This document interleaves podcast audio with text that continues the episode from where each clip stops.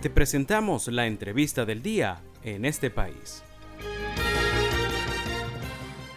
porque ya tenemos al hilo telefónico a nuestra primera invitada de la tarde. Se trata de la doctora Patricia Valenzuela, es la presidenta de la Sociedad Venezolana de Infectología y precisamente de este cóctel de virus que hay en el ambiente vamos a estar hablando en la tarde de hoy. Muy buenas tardes, doctora Valenzuela. Le saluda José Cheo Noguera. Gracias por atendernos.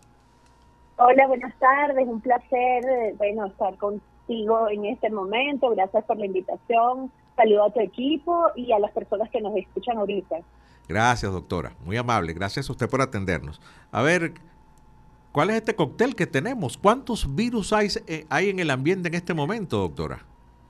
Bueno, la verdad es que en Venezuela están coincidiendo en este momento, bueno, el virus de dengue, que, bueno, ya la Organización Panamericana de la Salud venía dando alertas epidemiológicas desde y finales de 2022, inicio de 2023, eh, que, bueno, aumentó el número de casos en, la región, en Sudamérica, y bueno, en Venezuela pues este, no, no fue diferente y hacia el segundo semestre del, del año 2023 ha habido un aumento de los casos de dengue, también está circulando eh, Charcos 2, que produce la COVID-19, no ha dejado de circular en el mundo y en el país, por supuesto, no con los mismos, la misma cantidad de casos nuevos como en los años más duros de la pandemia, en 2020, 2021 y gran parte de 2022, pero sabemos que hay un incremento de, casos nuevos en Europa, en Estados Unidos y también en, en, Sudamérica.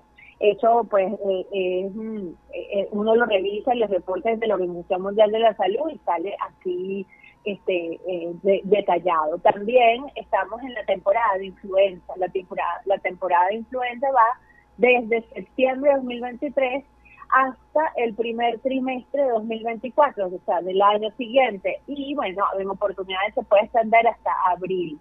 Están circulando influenza A, que es el virus H1N1 de la pandemia de 2009, y está circulando influenza B, que eh, particularmente en, en, el segundo semestre de 2023 y en lo que va de 2024, pues ha, habido un incremento en el número de casos de influenza B que, que ha llamado la atención y que también ha sido reportado por los agentes internacionales. Ahora, esto está pasando en todo el mundo, doctora, porque, bueno, parte de, contactarla han sido las declaraciones de la Organización Mundial de la Salud en que está recomendando nuevamente el uso de tapabocas. Sí, porque, bueno, el otro virus que también está circulando y es un virus respiratorio es el virus principal respiratorio. Eh, en la recomendación de la Organización Mundial de la Salud, bueno, el uso de la mascarilla o tapabocas, sobre todo el personal de salud que está atendiendo pacientes. ¿Por qué? Porque el, paciente, en principio, pues puede tener una afección crónica que debilita sistema inmunológico y lo, y lo incluye en un grupo de riesgo que puede hacer formas graves de cualquiera de las enfermedades infecciosas que hemos mencionado, por los virus que hemos mencionado. Entonces, eh, eh adicionalmente, los virus respiratorios, influenza, SARS-CoV-2 y sincicial respiratorios se pueden prevenir de la misma manera, usando la mascarilla, eh, por ejemplo, en el transporte público, en los centros de salud, si tiene síntomas, use su mascarilla y, y quédese en su casa. Si no puede si es inevitable, ¿verdad? Que tiene que salir, bueno, use su mascarilla o su tapaboca N95 o KN95, lavado de manos con agua y jabón o desinfección con gel antibacterial a base de alcohol al 70%, evite tocarse la cara, la boca, la nariz, use su mascarilla y todas estas todas, eh, todas estas medidas ayudan o, eh, permiten por la prevenir la infección, el contagio por los virus respiratorios. Claro, el virus de dengue es otra es otro tipo de transmisión, es a través de un vector que es el, el, el zancudo patas blancas, el Aedes aegyptus, eh, pero eh, es importante eh, mencionar lo de la mascarilla porque, bueno, es además de recomendación que está haciendo la Organización Mundial de la Salud.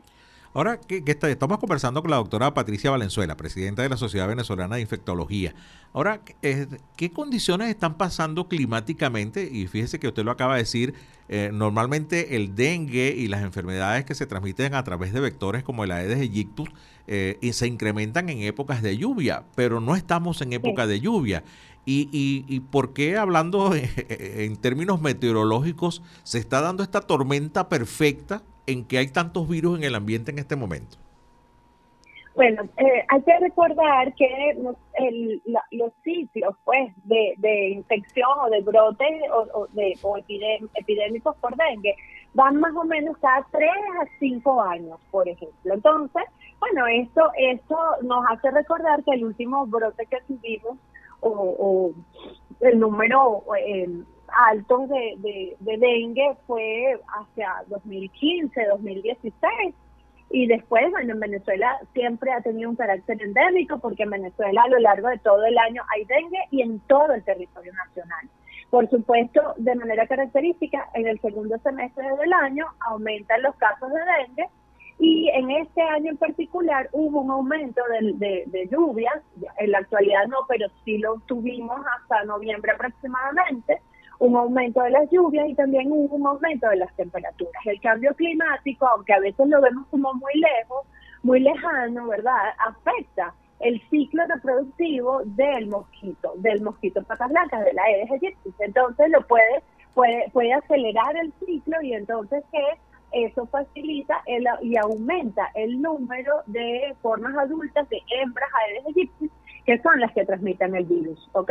Esto, esto es importante y ha favorecido además eh, eh, que aumente el número de casos. También es cierto, Venezuela está en Sudamérica y todos los estados, todos los países alrededor de Venezuela y a través de sus fronteras terrestres, pues ahí que son muy activas, pues también ingresan pacientes que pueden estar en periodo de incubación eh, de, dengue y después aquí pues este se, se, hacen los síntomas y el mosquito pues pica a, a, pica a esta persona con síntomas y comienza nuevamente la transmisión acá y eso pasa porque Venezuela además tiene una alta población de este, formas adultas de Aedes aegypti.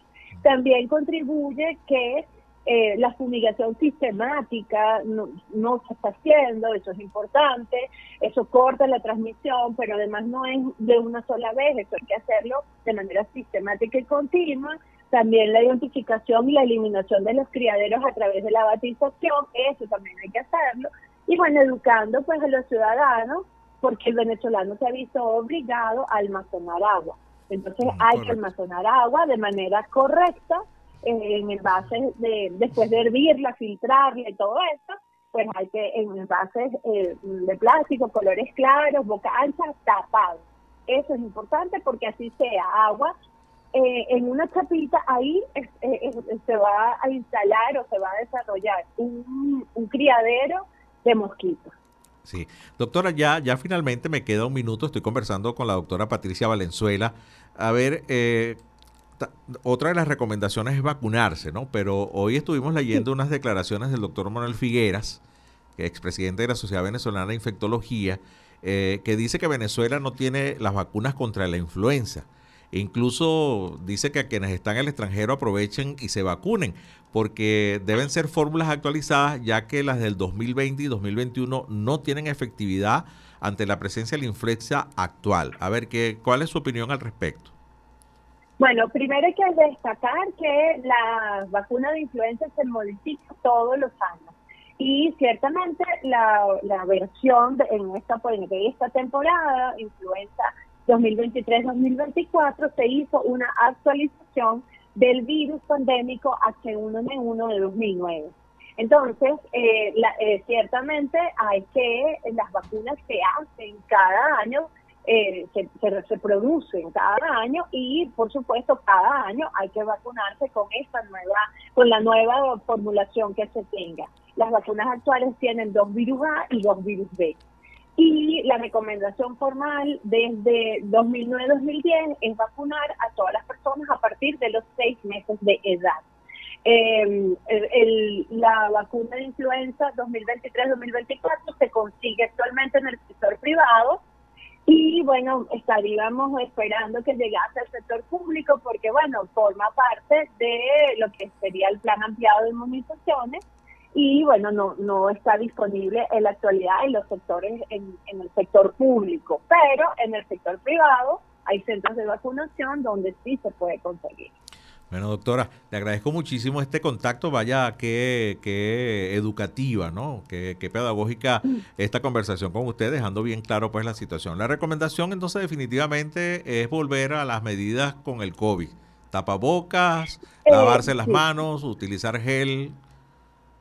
Y la ventilación, mantener las ventanas abiertas si es posible, las puertas abiertas. Es importante que que circule la brisa, el aire, para que haya un recambio del aire de, de, la oficina o del salón donde va a estar la persona.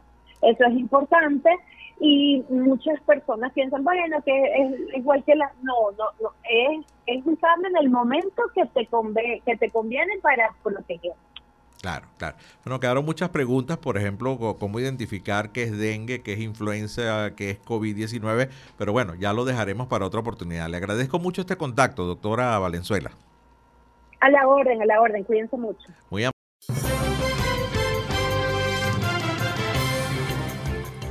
Esto fue la entrevista del día en este país.